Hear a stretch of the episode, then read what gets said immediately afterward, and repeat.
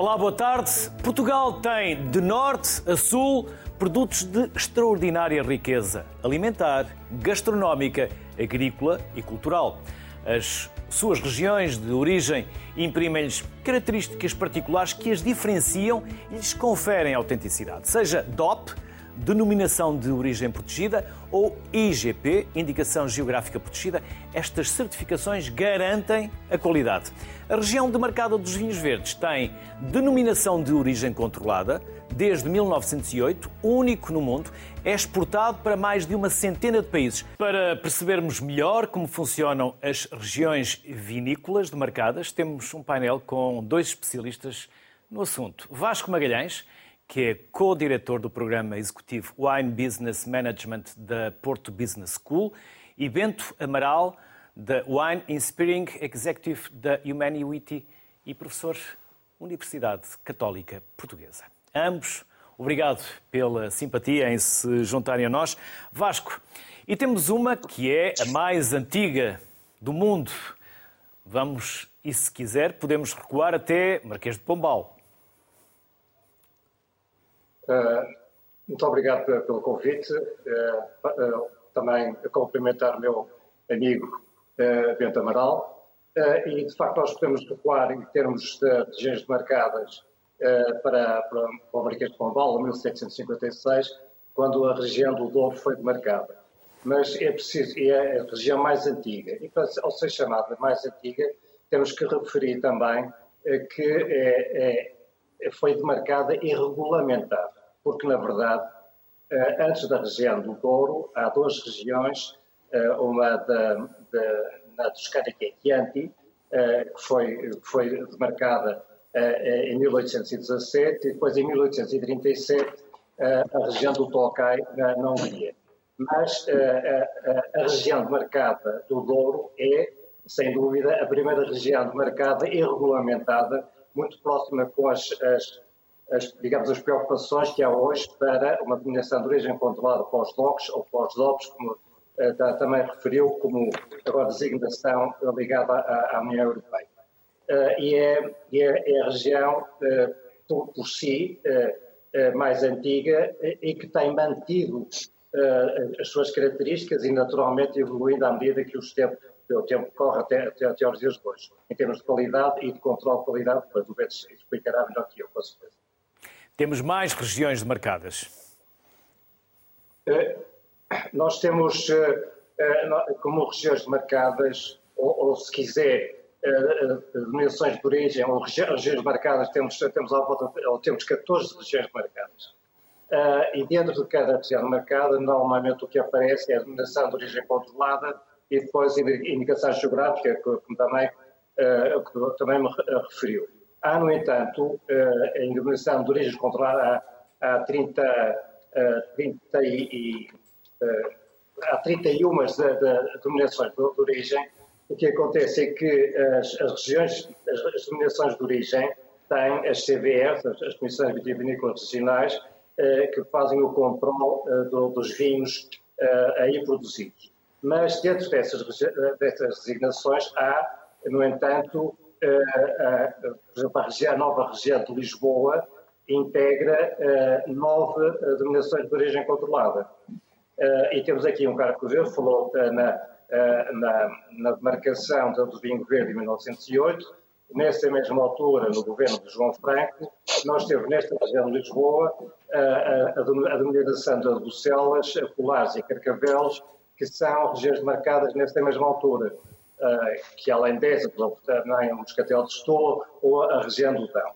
Eh, portanto, em termos de regiões demarcadas, eh, são, são as 14 que, que, eu, que, eu, que eu referi, mas depois todas as, as de origem controlada. E todas elas são, são demarcadas porque o vinho lá produzido tem características completamente diferentes das outras, nas outras regiões. E depois há flexibilidade de, de, dentro das regiões, os vinhos com dominação da região controlada ou a indicação geográfica, que é, é uma forma mais flexível de, poder, de, produzir, de produzir os vinhos. Bento Amaral, como se faz a certificação e depois o seu controle? Sim, portanto, isto é um processo, e se pensarmos então na região de Marcada do Douro, que como o meu colega Vasco Magalhães também quero, quero cumprimentar e agradecer, quero agradecer também o convite à sociedade civil, eh, é mais eh, antiga, regulamentada e demarcada a nível mundial e atualmente eu diria que o, a sua certificação e controlo acabam por ser também eh, dos mais exigentes a nível mundial e, e portanto todo o processo inicia-se atualmente quando estamos a falar a nível uh, da União Europeia uh, por um envio de um caderno de encargos e, como, e também como uma, uma uh, afirmação por parte da, da União Europeia que se trata de uma denominação de origem que tem características únicas e irrepetíveis que só se podem que só se encontram nesse local. No caso uh, das denominações de origem, necessitam de um controlo dos vinhos sensorial e físico-químico, sensorial, portanto, parte prova e físico-químico, e, portanto, é feita essa certificação também em função da vinha que o produtor tem, uh, portanto, tudo isso também é controlado. E depois, uh, no caso do vinho do Douro e no caso do vinho do Porto, ainda é feito um controlo que também é obrigatório pela União Europeia, mas o, o do, dos vinhos de Douro e de Porto é muito mais exigente porque são feitos controlos diários a todas as empresas, eh, não se vai a todas as empresas todos os dias, mas é feito um controle diário para se verificar que o vinho que está a ser comercializado é o mesmo que foi certificado e garantido pelo IVDP. Isto traz uma confiança e uma garantia ao consumidor excepcional, tanto a nível nacional como a nível internacional, e, e o vinho do Porto também deve parte do seu conhecimento por causa desta garantia de qualidade que vem desde a altura eh, do Marquês de Pombal. Vasco, Portugal tem uma das maiores áreas de vinha da Europa.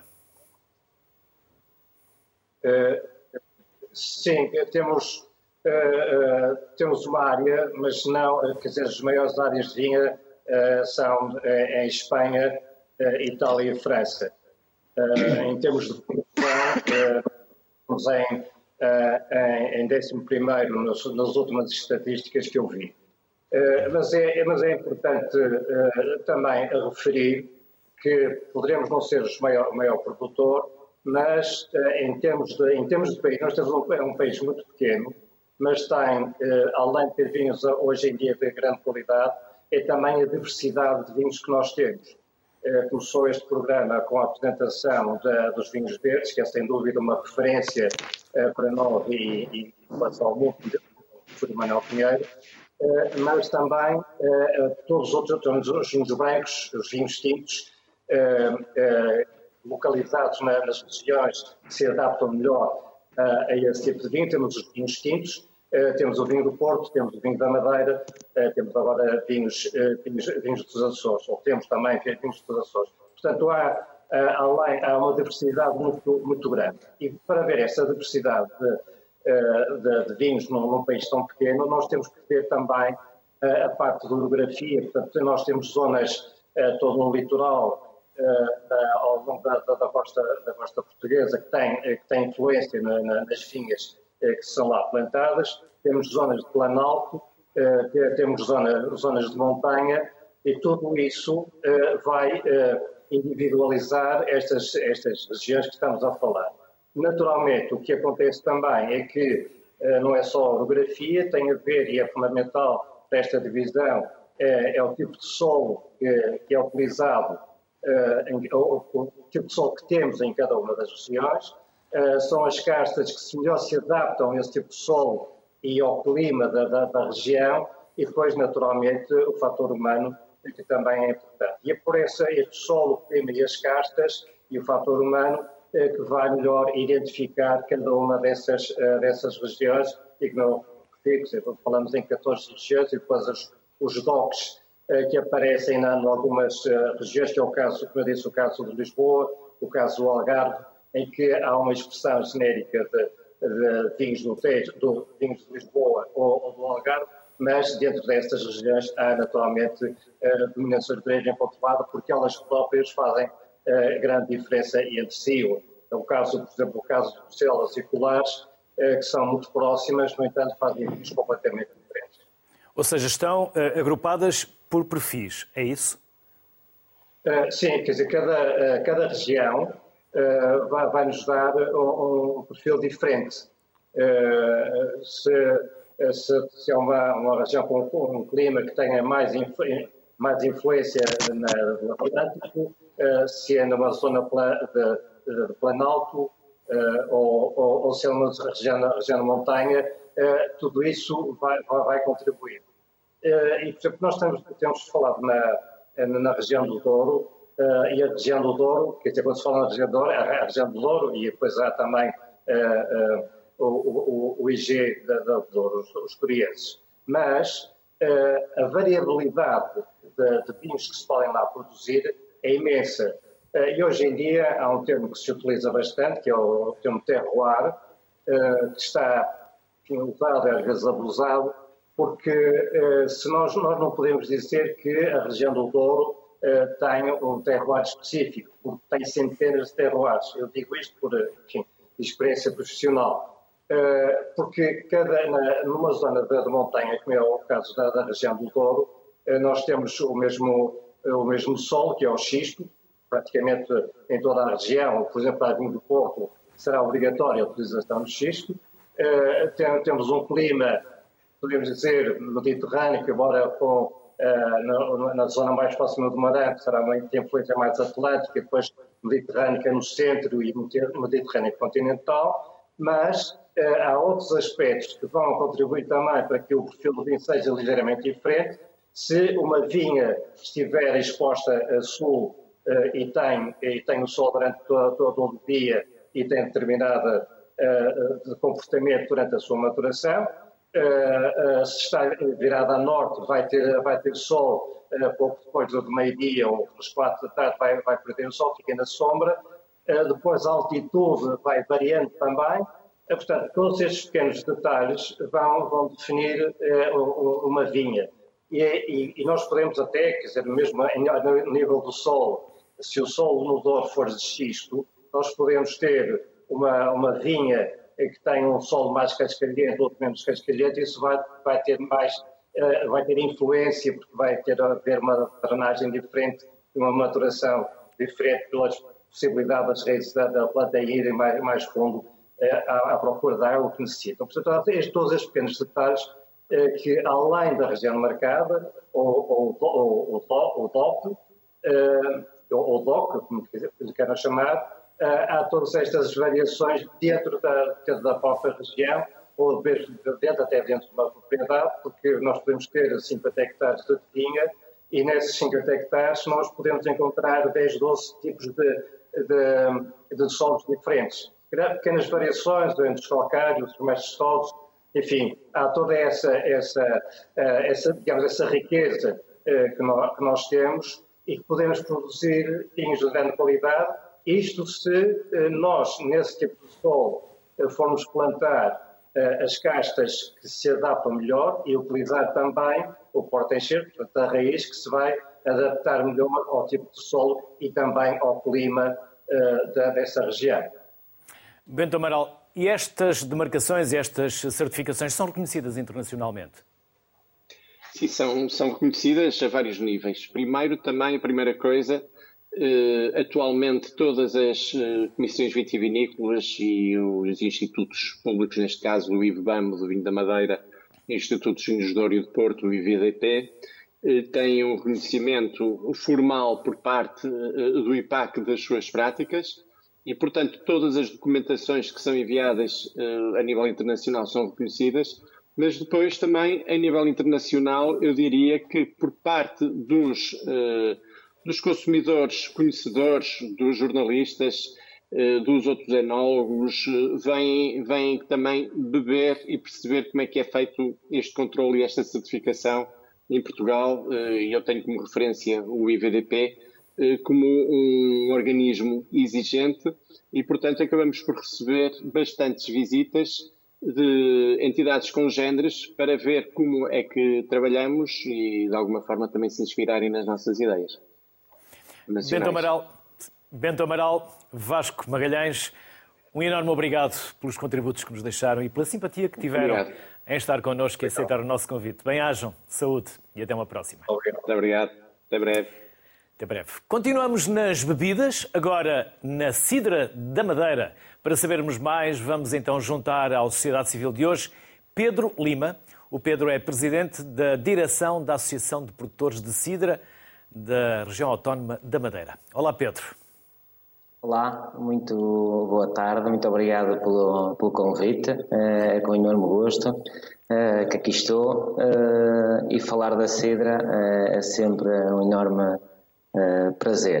Provavelmente faz o que gosta, gosta do que faz, mas para começarmos, Pedro, o que é Cidra? Exato. A cidra é uma bebida fermentada, não é? Uh, obtida a partir do sumo uh, da maçã. Nós aqui, da maçã ou do pero, uh, nós aqui até maioritariamente chamamos, chamamos, temos, são os pereiros ou peros que se distinguem por um lado, são variedades regionais, mais resistentes a determinadas pragas, doenças, mas também a sua, digamos que a sua forma, o seu aspecto exterior é aquilo que distingue. A maçã é mais achatada e não tão alongada, enquanto os peros uh, são mais uh, alongados. Em termos de característica daquilo que é a nossa cidra, a nossa cidra regional, a cidra IG da Madeira, uh, é uma cidra com uma frescura, com uma acidez bem marcada, Uh, nossos solos são maioritariamente uh, ácidos, o que depois também se transmite naquilo que é o produto obtido depois da fermentação. Uh, e de, em termos de aroma, podemos dizer que os aromas, digamos, a fruta, ou, o frutado, ou então cidras que normalmente são elaboradas com um bocadinho mais de oxigênio envolvido no processo, já uma, uma maçã assada, ou mais algum aroma de, de evolução, mas que são cidras uh, que desde 2020, que foi 2020 foi a primeira rede, se foi montada, foi criada a primeira rede, a primeira cidraria, de uma rede de cidrarias que está, que está a ser instalada aqui na região autónoma da Madeira. Uh, neste caso são cidrarias públicas, Uh, temos a primeira no São Antônio da Serra uh, e esperamos agora para 2023 a segunda em São Roque do Faial. Existem também, a par destas, uh, já uma nos prazeres que é privada e também mais uma ou duas já estão em processo de um, final de licenciamento que também começaram a elaborar e que são importantes também para aumentarmos esta nossa produção de cidra aqui regional. Pedro, cor e sabor. A cor. Uh, a cor vai desde o, o verde citrino uh, até o amarelo palha, uh, já bem carregada, dependendo também aqui do, sobretudo do processo que, que, está, que está envolvido. Uh, depois o aroma também, é, é, lá está, é diferente também o processo que se faz, a elaboração e depois também aquilo que são as variedades de, de maçã ou envolvidas varia, mas o frutado é uma, uma característica normalmente e depois o tal evolução, menor evolução, uh, maior oxigênio, menor oxigênio, também já a maçã assada ou aromas já mais de, de evolução Uh, também são uma característica até em termos de cor, a tal amarelo palha que, muita, a maior parte da, dos produtores reconhece e gosta. Tem álcool, Pedro? Exatamente, o álcool, uh, baixo uh, álcool, baixo teor alcoólico, estamos falamos entre os 5, 5,5 uh, até 7 graus, por isso não é uma bebida que até em termos calóricos, uh, baixas calorias, uh, que apta a um maior consumo, uh, e aí como é fresca, normalmente na altura do, do verão, dos meses mais quentes, é aquela onde a cidra brilha junto da, da gastronomia aqui regional. E é uma experiência acumulada, saberes de várias gerações, Pedro? De longe, de longe. Ou seja, a Cidra, aquilo que, eh, tudo aquilo que está escrito eh, nos, eh, nos informa, nos diz, é que desde, não é desde a sua descoberta, mas ali desde o seu povoamento, a partir de 1450, 1460, a Cidra já já fazia parte, ou, o vinho de maçã, ou quer que seja, não é? seja a bebida fermentada, alguma coisa acontecia ali que descobriram que a partir da maçã conseguiam obter um, um vinho ou a cidra que permitia beber com mais tempo, ou seja, o álcool faz com que haja uma capacidade maior de de, digamos, de, de, aguentar o produto, ou seja, maior tempo de, para consumo, uh, e a partir daí uh, já sempre existe, manteve-se, penso que desde há 25 ou 30 anos para cá, na Zona dos Prazeres, com a, na Quinta Pedagógica, começou, começou este trabalho de maior notoriedade, digamos, de engarrafar e dar ao consumidor sem ser só a granel, ou seja, colocar em garrafa, disponibilizar, vender nos vários vários pontos de venda e a partir daí uh, começou uh, esta maior divulgação e com o enfoque, como eu disse, a partir de 2020, que a cidra engarrafada na rede de cidrarias do Governo Regional, gerido pelo Governo Regional em parceria com nós, a APSRAM, e nós depois em termos de nós somos a Associação Produtores de Cidra, é uma associação privada sem fins lucrativos que temos o papel, sobretudo, de ajudar, de apoiar os nossos produtores, desde o pomar até a, a parte da comercialização, sobretudo com ações também de promoção e divulgação junto do consumidor final, para que haja um maior conhecimento de, do que é o produto, o que é que é, como é que se pode conjugá-lo. Muitas vezes na, naqueles que são os pratos da gastronomia regional, uh, e isso tem sido o nosso papel, uh, como também a parte da vertente da formação, sempre aqui em estreita colaboração com a Secretaria Regional Uh, e temos feito este trabalho que, que tem ajudado ao maior crescimento, para que tenha, por exemplo, noção, e quem nos ouve, uh, nós, no primeiro ano que abriu a cidadania, em 2020, nós fizemos 6.185 litros, saíram de lá, uh, no ano seguinte fizemos 32.400 litros, ou seja, este crescimento dá, é crédito daquilo que são as novas metodologias de trabalho, permite obter um produto isento de defeitos uh, e que depois também se consegue uh, colocar junto do consumidor final, ter esta aceitação, mas temos a noção que é um trabalho inicial, uh, estamos já há meia dúzia de anos, nós não temos associação, mas que o facto de conseguirmos Uh, ter este, levar este setor para a frente e sendo indicação geográfica protegida, que está, guardamos agora já desde 2020, uh, foi o requerimento, depois Vamos agora tentar, uh, estamos à espera só da aprovação da União Europeia, salvaguarda tudo aquilo que é característica, as características da nossa cidra da Madeira uh, perante uh, Portugal, todo Portugal, não é? mas também, sobretudo, lá fora. Pedro Lima, obrigado, as maiores felicidades e um bom ano. Até uma próxima. Obrigado igualmente também. Até uma próxima. Muito obrigado. Muito obrigado. Vamos seguir com a Paula Hipólito, da Direção-Geral de Agricultura e Desenvolvimento Rural. Olá, Paula. Boa tarde. Bem-vinda. Olá, Paula, boa tarde. Quais... Boa tarde. Boa tarde. Quais são os regimes de qualidade e por que razão a União Europeia entendeu que eles eram necessários? Uh, por isso, a União Europeia aprovou uh, três regimes de qualidade as denominações de origem protegida, que no programa também já falámos, as indicações geográficas protegidas, eh, que têm a sigla IGP, e as especialidades tradicionais garantidas com a sigla ETG. Estes regimes de qualidade aplicam-se uh, aos produtos agrícolas e géneros alimentícios e às bebidas espirituosas não vínicas, como é o caso da cidra da Madeira, que acabámos de, também de ouvir. Um, o que é que vai aqui cautelar com estes regimes? Por um lado, responder à procura de produtos de qualidade por parte dos cidadãos, que querem chamar os produtos pelos seus nomes e querem pagar uh, essa qualidade. Um, através desta proteção, os consumidores ficam a saber qual é a origem do produto e a qualidade que esperam uh, desse produto, porque eles têm um sistema de verificação associado Um, mas, por outro lado, os regimes de qualidade também permitem, e vimos também a questão da cidra, que ficou claro, uh, permitir, permitem aos produtores que possam continuar a produzir os seus produtos, uh, sendo com, com, compensados de, de uma forma justa. Do meu ponto de vista, eu acho que também servem para preservar o património material e a identidade das regiões.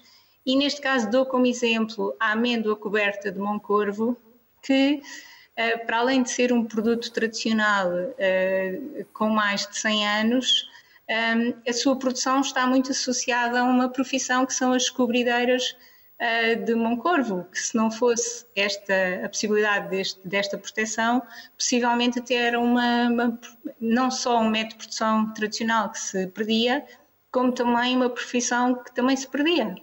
Uh, assim, em termos sintéticos, é aquilo que os regimes de proteção nos, nos permitem uh. E um produtor fora da região também pode estar inserido nessa certificação? Essa é uma excelente pergunta. Aliás, é uma pergunta que é muitas vezes feita um, neste, neste âmbito.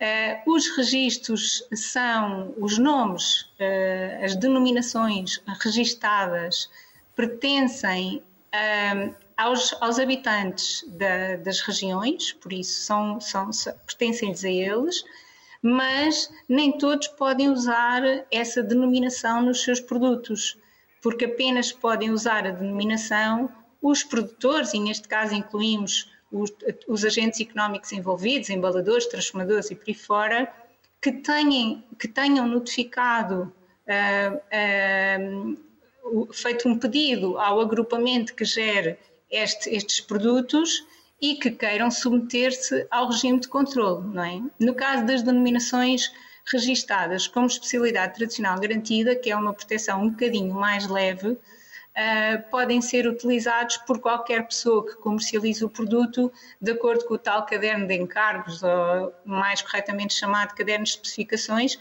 E dou o exemplo do bacalhau tradicional, bacalhau, bacalhau de cura tradicional português, Uh, que não está ligado a uma, uma, origem, mas a um método tradicional de, de, de produção. Paula, como eu, consumidor, uh, em Portugal ou até mesmo na Europa, poderei reconhecer aquele produto como DOP, IGP ou EGP? Pois, é, isso parece uma coisa complicada, mas na é realidade. É, eu, é assim, eu como sou apaixonada pelo regime, acho que o esforço vale a pena. Um, na realidade, uh, o, o, importante é cautelar bem a fase inicial, por isso, qualquer, quem pode pedir uma denominação quer seja uh, DOP ou IGP ou ETG, é um agrupamento de produtores, por um lado, uh, e quando não existe um agrupamento de produtores, uma pessoa individual em determinadas uh, circunstâncias.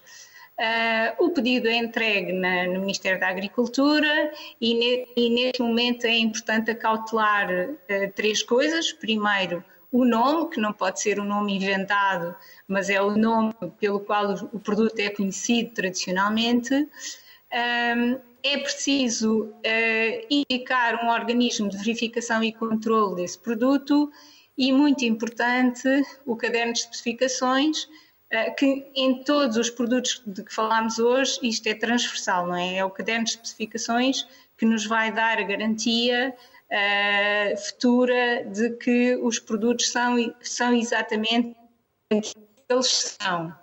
O caderno de especificações, ou como alguém já chamou neste programa, o caderno de encargos, contém a descrição do produto e é muito importante as suas características físicas, químicas, microbiológicas, organoléticas. Não basta dizer que a cereja é vermelha e crocante um, eh, ou, que, ou que a amêndoa é castanha. A definição da área geográfica eh, de, de, onde provém, por isso os elementos que provam a relação entre a área geográfica e o produto, e aqui estamos a falar de, de aspectos eh, ligados ao clima, aos solos, às variedades autóctones. Hoje falámos também aqui do, do queijo da Serra da Estrela, uh, por exemplo, provém de ovelhas que são um, uh, de uma raça específica e que pastam na região demarcada, não, não na região geográfica de onde provém. E aqui também se, se tem que definir no caderno o modo de obtenção do produto, ou seja, como é que eles são produzidos de acordo com métodos locais, autênticos e tradicionais. E uma coisa muito importante, que não é menos importante do que as outras, é a prova de que o produto um, é originário e era produzido naquela região. Uh, eu dou como exemplo a ameixa de Elvas, uh, denominação de origem, uh, só para dar exemplos mais, enfim, que possam ser elucidativos. A ameixa de Elvas era conhecida, é conhecida localmente como a brunha, todos nós já ouvimos falar. Eh, foi introduzida na região como uma árvore ornamental para jardins, eh, tal como o ananás nos Açores também foi levado no século XV para os Açores como uma, como uma árvore ornamental, mas a sua fama provém já de Dom Afonso Henriques, o primeiro rei de Portugal sendo que a Ameixa, em 1855, recebeu uma medalha de bronze na Feira de Paris. Por isso, estes elementos de prova são importantíssimos e a Comissão Europeia dá-lhes muita importância para provar de facto que aquela denominação associada a um produto um, é uma denominação historicamente reconhecida. Uh, por isso, este é o pedido, depois o pedido é analisado pelo Ministério da Agricultura, segue-se um período de oposição nacional durante 30 dias. Uh, aqui em Portugal, qualquer pessoa pode opor-se ao registro. Se estiver tudo bem, uh, o Ministério da Agricultura remete o processo para a Comissão Europeia, porque isto, esta proteção é dada a nível europeu, nós não precisamos de ir depois a cada um dos países a pedir a proteção, ela é abrangente.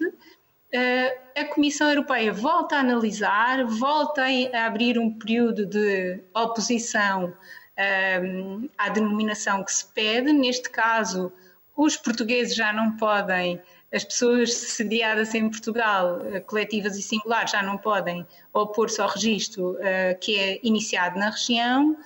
E se estiver tudo ok, faz-se o registro. Pronto, não, não, não consigo dizer quanto tempo é que isto pode levar, depende da qualidade dos cadernos de especificação e da prova, uh, sendo que, por exemplo, o período de oposição na União Europeia são três meses, uh, dois ou três meses, por isso temos também que dar o tempo que o próprio regulamento europeu uh, nos exige mas acho que, assim, dito desta maneira parece complicado, mas de facto na prática depois não, não é tanto. Paula, e é possível saber quantas denominações estão protegidas em Portugal? Em Portugal, nós temos um, 65 denominações de origem protegida, uh, protegidas, temos 78 indicações geográficas e duas especialidades. Mas no início, eh, quando este processo começou, em 1992, uma equipa eh, da qual eu fiz parte, eh, nós tínhamos como previsão cerca de 300 a 350 denominações. não posso agora dizer nomes para depois não, não ficar aqui não vinculada, Sim, mas de qualquer maneira, se falarmos em produtos das nossas regiões, muitos deles podem ter possibilidade de, de estar protegidos uh, por, este, por estes regimes, e isso é muito importante para as regiões e para, um, e para proteger também o, as populações e os métodos que elas utilizam para a produção dos seus produtos. Paulo Hipólito, muito obrigado pela simpatia. Muito obrigada pela informação que nos deixou. Pela oportunidade. Bem obrigada. Obrigado. Obrigada. O próximo produto é a amêndoa de Trás-os-Montes. Armando Pacheco é presidente da direção da LCN, Cooperativa dos Lavradores Centro e Norte. Olá, Armando. Boa tarde. Por onde começamos? Pela amêndoa? Pode ser? Por amêndoa. Vamos à amêndoa. Não, aqui a amêndoa em Trás-Montes é, tem a característica um bocado diferente do resto do país. É uma amêndoa produzida em muito menos escala e menos intensidade do que noutras zonas do país, no Alentejo.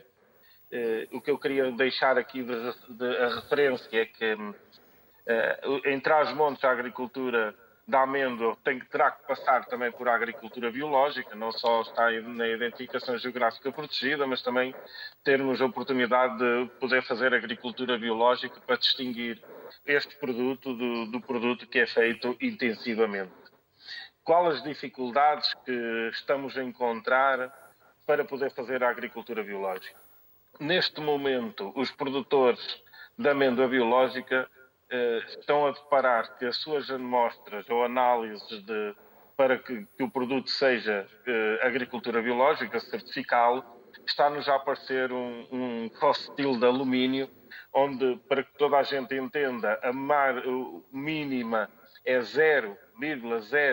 0,001 grama por quilo, que é, é, irrisório este, este valor, mas é o valor que existe para poder ser o produto de agricultura biológica, e, e estamos a conseguir ter 15 a 20% da amêndoa biológica, tendo todo o processo de, de, de produção eh, feito como agricultura biológica. Os técnicos e os investigadores estão-nos a, a dar a informação que a própria planta está a produzir este fóssil de alumínio e o que é que nós estamos a pedir e sugeríamos que fosse possível alterar nós só precisávamos que fosse alterado este parâmetro de 0,01 grama por, por quilo de, fóssil de alumínio para 0,002 estamos a falar em muito pouca quantidade e sendo um produto que não é, é não prejudica a saúde, eh, isto faria toda a diferença entre as montes. E qual seria a percentagem a, a partir daí? É podermos...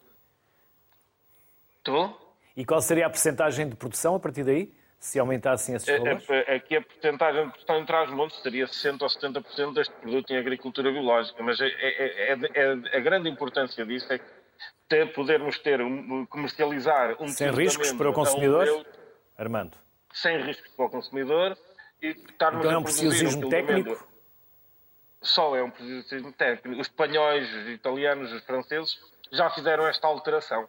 Portugal ainda não a consentiu. Quem tem o poder de o fazer, Armando? Que, Adgadre, Adgadre.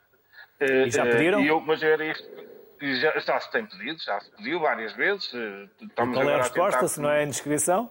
É que não querem alterar. Não, não querem alterar, mas eu, eu, o que eu queria referir é que esta diferença faz a diferença num produtor vender um quilo de amêndoa a um euro ou poder vender um quilo de amêndoa a dois euros. Isto faz toda a diferença em os nossos produtores continuarem a apostar na amêndoa ou deixarem que, de, de, de, cultivar este tipo de cultura e passarem a outras culturas que possam ser mais rentáveis. Isto para nós é um problema porque hum, nós não podemos competir com o Sul é, é, na amêndoa nem em quantidade porque não temos água. Não temos a, a quantidade de água que é necessário para grandes produções e então o nosso futuro em Trás-Montes passa muito pela hum, possibilidade de, de, de, fazer agricultura biológica e qual sabemos fazer de grande qualidade, eh, só com necessidade de alterar este pequenino valor sem prejudicar a saúde humana e isso seria muito bom para que a amêndoa continue em Trás-Montes a ser um produto de excelência. Quantos produtores vocês estão agrupados na cooperativa? Na nossa cooperativa temos cerca de 480 sócios, eh, recolhemos um milhão de quilos de amêndoa estamos a, a, aumentar não só os sócios, mas sim a produção. A produção porquê? Porque nós temos grande parte dos nossos amendoais são amendoais novos, são amendoais que estão a começar a entrar em produção e dentro de um, dois anos estarão em plena produção e penso que irão triplicar ou quadriplicar a sua produção. Eh, e Os amendoais, quanto tempo é que demoram até nosso... entrar em produção, Armando? Permita-me só interrompê-lo. Aqui na nossa Quantos região, anos? para começar a entrar em plena produção terão ao quinto, sexto ano a entrar em sua plena produção. Ao terceiro ano começam uma, alguma amêndoa, mas significativamente só ao quinto, sexto ano estarão em grande produção.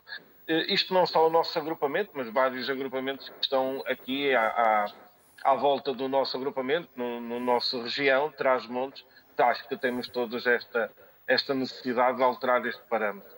Também dizer que as organizações de produtores eh, têm mostrado uma, uma eficácia na, no, na recolha na, e na concentração da amêndoa, de, fazendo com que o valor da amêndoa estabilize e que fique no produtor uma mais-valia que andava muito em intermediários e, e, e as organizações produtores terminaram com muito este intermediário e fazem com que o valor da sua produção chegue a quem produz e a quem gasta todo o dinheiro para produzir a amêndoa.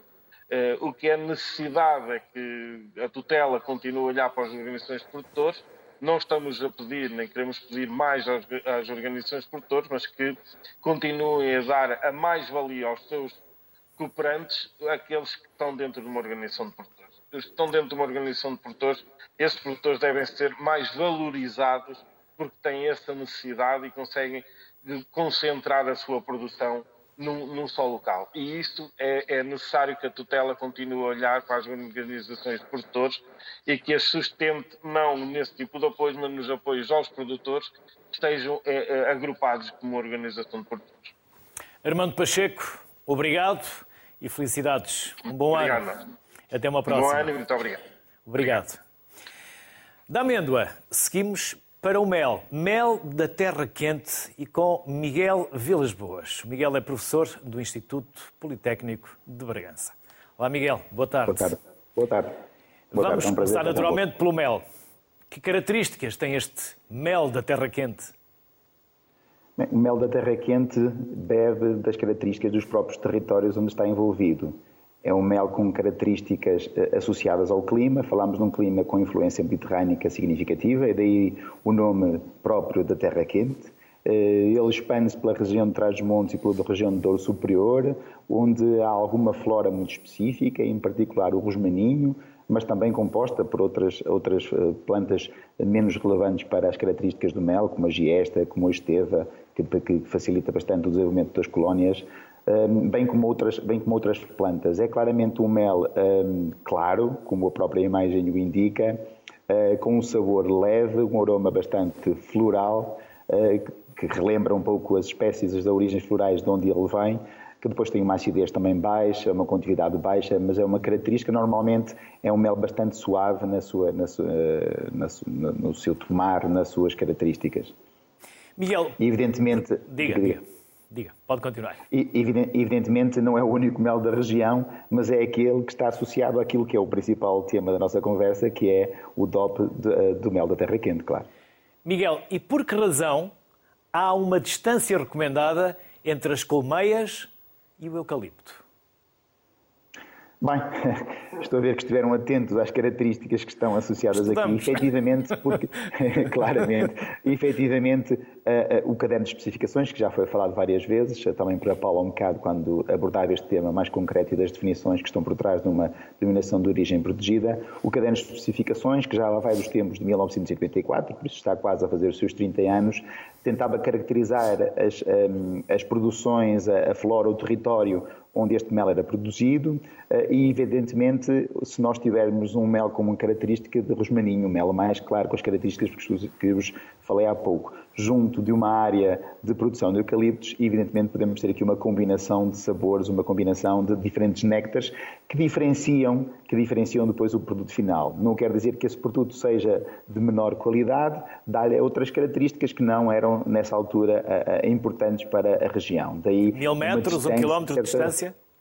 Sim, um pouco assim. As abelhas têm por norma, digamos, um raio de ação que vai ali ser próximos das colmeias um quilómetro e meio e por isso, digamos que, evidentemente, quanto mais próximos estiver o néctar, menos elas eh, tentarão procurar esse néctar, porque quanto menor for a viagem, menor o esforço, com certeza maior o seu próprio rendimento na produção de, de, de mel eh, e por isso, por norma, um quilómetro, um quilómetro e meio é uma, uma distância significativa que provavelmente as abelhas já não percorrerão, exceto nos momentos de grande necessidade. Miguel, e qual é a altura do ano em que se faz a recolha? Pode continuar se quiser. É, é, bastante, é, é, é, bastante, é bastante distinta e o próprio, estes 30 anos, podemos pensar que, que, que apenas reflete uma geração, mas efetivamente os territórios sofreram bastante alterações nos últimos 30 anos, desde as alterações da, da própria agricultura, que de certa forma passou para uma agricultura, ou, ou deixou quase de existir uma agricultura nestas terras onde, onde estamos agora a abordar, entre trás montes, passamos a ter essencialmente culturas eh, fixas, como, como o amendoal, como o olival, como eh, na zona da terra fria, talvez o castanheiro, e isso alterou claramente as características do território, de, deixou de haver eh, zonas agrícolas para centeio e, de certa forma, a flora em redor foi alterada por estas que vos falei. Evidentemente, o amendoal é significativo, como falou o último interlocutor, isso altera também o néctar disponível para as abelhas. As zonas de inculto, que muitas vezes eram associadas a este rosmaninho, que é muito característico nas áreas onde, onde houve uh, agricultura recentemente e que foram deixadas ao abandono. Evidentemente, se esse abandono se, se continuar, passamos a ter outras culturas que, uh, que outras, outras espécies uh, autóctones espontâneas que tomam conta desse espaço, em particular a giesta, eh, que tem sido um dos fatores, de certa forma, para bloquear um pouco aquilo que é as características anteriores do rosmaninho e por isso dessa forma altera, altera claramente o, um, um, as características desse mel. Consequentemente, também altera, eh, relativamente à sua pergunta, o tempo de produção. E, efetivamente, o rosmaninho na terra quente é uma planta que se dá por início, eh, finais de março, início de abril, e no final de maio, de certa forma, já está na maioria dos casos, a, a, a, secar e por isso já não é fonte de néctar. Normalmente em junho já é uma altura que é possível crestar, crestar quer dizer recolher o mel das colónias, ele já está maduro para ser recolhido e, ser, e ter as características que esperamos de um mel uh, maduro uh, e por isso normalmente essa cresta poderá ocorrer entre julho, mês de ju junho, julho e nos últimos casos talvez até agosto. Anteriormente era um pouco distinto, uh, as próprias alterações climáticas fizeram com que esse período se fosse antecipando um pouco. Muitas vezes também associado às secas, que são características cada vez mais, como sabemos, e por isso, se tivermos tempos com muita seca, temos produção menores de néctar porque não há umidade suficiente e por isso as plantas vão reagindo e, consequentemente, as abelhas seguem esse percurso das alterações climáticas, das alterações florais e também o apicultor depois tem que responder em conformidade, neste caso, como referíamos, antecipando por vezes um pouquinho a época de recolha do mel. Miguel Vilas Boas, muito obrigado, um bom ano sem picadas e com muito mel, muito doce. Obrigado, Miguel. Deus, Deus. Felicidades. Obrigado. Vamos juntar ainda o Nuno Faustino, que é presidente da Associação de Criadores de Porco Alentejano. Olá, Nuno. Boa tarde, bem-vindo. Olá, boa tarde. Nuno, para quem não é do Alentejo e nesta altura estará a questionar-se o que é um montado. Eu neste verão fiz vários montados, paisagens fantásticas. Felizmente não tive nenhum encontro imediato, mas Nuno, consegue caracterizar-nos o que é um montado? Vou tentar. Uh, o montado, portanto, é um, um sistema agro-silvopastoril uh, que foi criado pelo homem, portanto, um bosque mediterrâneo, uh, que durante vários séculos foi sendo moldado uh, pela agricultura e pela pecuária que se fazia nessa, nessas regiões, sobretudo aqui no, no Alentejo, Baixo Alentejo e Alto Alentejo, maioritariamente, na zona uh, sul da Península Ibérica.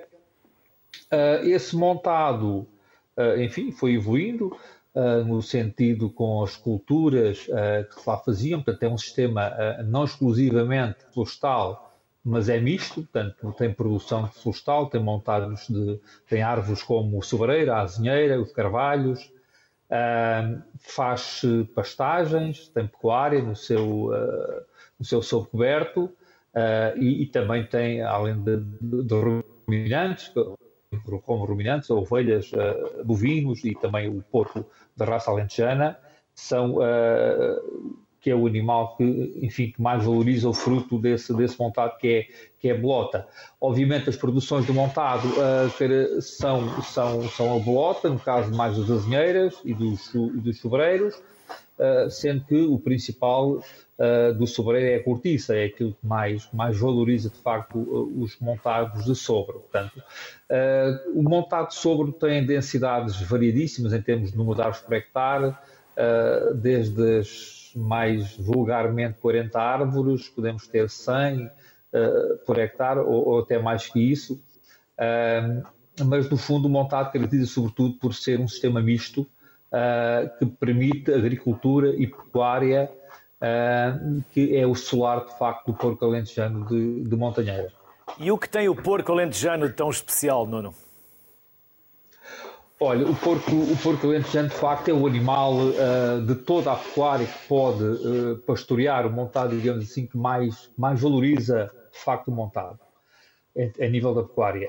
Uh, o porco alentejano tem uma característica muito importante que é a capacidade de infiltrar gordura intramuscular, uma gordura saudável, rica em ácidos gordos monoinsaturados, nós consideramos e dizemos isso muitas vezes que é uma gordura uh, idêntica ou similar ao azeite.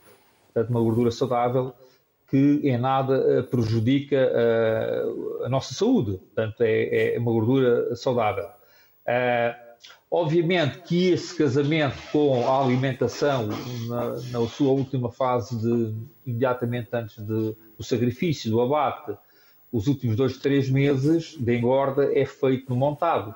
E é de facto a bolota que vai, uh, ligada à genética do porco alentejano, que vai permitir de facto depois um animal que irá dar produtos transformados de excelência, uh, como o presunto de Barrancos DOP, uh, presunto de Paleta de Santana da Serra, IGP, entre outros.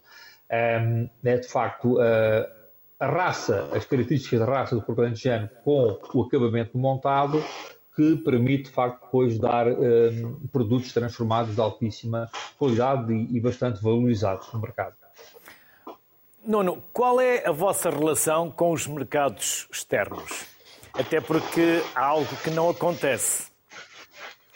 Queres é explicar-me o quê? Uh, sim, o, presunto de Barrancos, o presunto de Barrancos, como todos os outros presuntos do, do porco alentejano, o de Barrancos, neste caso, é uma denominação de origem protegida, Uh, nós uh, não conseguimos exportar para mercados, nós, eu digo as indústrias transformadoras, não conseguem de facto exportar uh, para países terceiros, além, fora dos, do, digamos assim, do leque da União Europeia. Porquê? Porque não existem acordos comerciais entre Portugal e esses países terceiros para o produto específico, para para os transformados de, de porco alentejano e, e, enfim, não só de porco alentejano, mas do, uh, de todos os porcos, digamos assim, de, outra, de, todas as outras raças de porcos exóticas e autóctones. Um, um dos mercados que é para nós muito interessante, ou, ou que nós víamos com grande, com grande perspectiva, é, é, é a China, uh, pela sua, pelo enorme mercado que é e pelo número elevadíssimo de, consumidores uh, que apreciam muito estes, estes uh, produtos e, com, e com poder económico para os comprar. Isto não é um produto barato, enfim, porque tem um processo produtivo longo, tem um processo de transformação também muito longo, há muito investimento e, e, e, não, e, não, é possível que seja barato. E, por, esse, por, essa, por essa razão, de facto, mercados exteriores com poder económico eram muito interessantes para que uh, o, porco, o produto porco alentejano conseguisse, de facto, valorizar-se. Uh, também só deixe-me dizer-lhe uma coisa. Uh, estamos com uma dificuldade enorme neste momento, a nível, por exemplo, de, de todos os produtos de porco alentejano, todas as denominações de origem e as indicações geográficas protegidas. Uh, só para ter uma ideia, o porco alentejano já, digamos assim, sacrificou para o presunto de Barrancos uh, qualquer coisa como quase 12 mil porcos em 2010, salvo erro, 2011, 2012. Por aí, em todo, perdão, 2008, por volta de 2008. E neste momento, em 2022, já em 2021 assim aconteceu, não se matou um único porco para o processo presunto Barrancos de Op uh, o, que é, o que é lamentável, uh, porque aquele que já foi uh, o principal, o, a principal DOP a nível nacional do escoamento do porco alentejano, neste momento não abate, não abate um único porco. Isto, isto tem muito a ver também com a fragilidade de todas estas questões de tudo que é os produtos tradicionais e, sobretudo, as produções pecuárias ainda são mais frágeis porque, uh, repare, nós somos o agrupamento produtor, mas não controlamos a indústria. Isso é, é, não tem nada a ver connosco. Nós apenas produzimos a matéria-prima e somos controlados pelos organismos de certificação, enfim, cumprimos tudo aquilo que os cadernos de encargos uh, nos obrigam, mas depois não controlamos nada, nem temos uh, uma palavra Nuno Faustino. Estávamos uh, à conversa com o Nuno Faustino. Perdemos a ligação. no fundo, beneficiar da, da dominação de origem.